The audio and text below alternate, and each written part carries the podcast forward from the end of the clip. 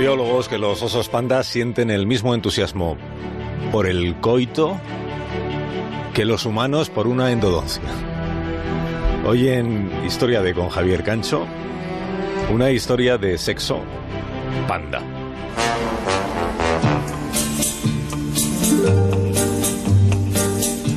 Los que vivimos en los pueblos vemos más animales salvajes que personas desde que empezó la reclusión.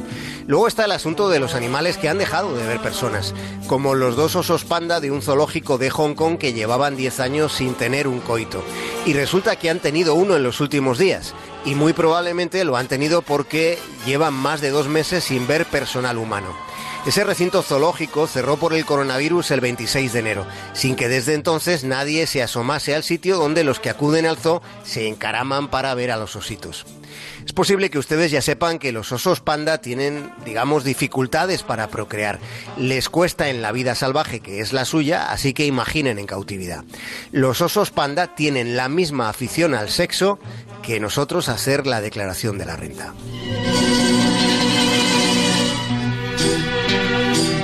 En China, por este asunto, se dice que los pandas son poco juguetones en el territorio de la erótica faunística. Se dice que no despliegan sus coqueterías para el asunto sexual, salvo en situaciones excepcionales. Tanto que las hembras entran en celo solo una vez al año, solo una vez y durante un breve periodo en primavera. Las hembras pandas son receptivas y fértiles tan solo en un tramo de tiempo que oscila entre las 24 y las 72 horas de las 8.760 horas que contiene un año entero. Ese es el límite, poco más de 24 horas como restringido marco temporal para que se dé la posibilidad de la reproducción mediante el coito. La lógica de la biología panda dice que los machos han de esperar todo un año a que las hembras den su consentimiento. Y la hembra de ese zoo ha dicho adelante después de 10 años de esquinazos zoológicos, después de 10 años de negativas.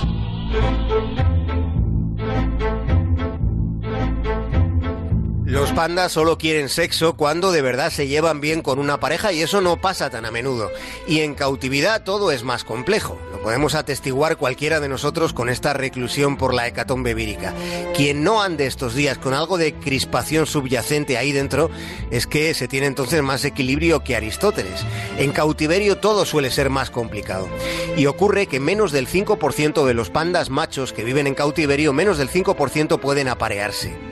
Las hembras que viven en zoológicos en la mayoría de las ocasiones ni siquiera logran entrar en celo.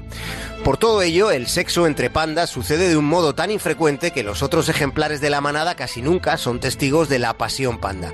Es un instante muy íntimo, así que los pandas son más bien advenedizos en los pormenores del fornicio. Y para tratar de remediarlo, en algunos lugares a los pandas cautivos les ponen lo que podríamos llamar porno panda, es decir, les ponen vídeos de osos en trance erótico. Eso se hace, por asombroso que resulte. Si a ustedes les parece una extraña técnica científica, puedo decirles que en ese aspecto comprendo sus reservas. Pero el hecho cierto es que a esos animalicos les da pereza lo que podríamos definir como la llamada panda para el sexo. He dicho panda. ¡Que ya voy! ¡Qué subidita! La pareja de pandas del zoológico de Hong Kong no ha necesitado ver un vídeo con pandas subidos uno encima de otro. Lo que ha necesitado es no ver a nadie, a ninguna persona. Y la naturaleza ha obrado su sortilegio, sin que haya sido inconveniente ni siquiera el tamaño. ¿Qué tamaño? Se estarán preguntando ustedes. Pues lógicamente el tamaño del pene del panda, porque resulta que biológicamente los pandas tienen uno de los penes más canijos de todo el reino animal en relación a su volumen corporal.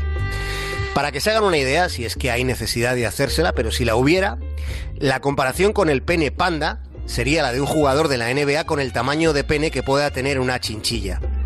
Las chinchillas, por si no terminan de ubicarlas, son unos malditos roedores. Más de uno. En Onda Cero.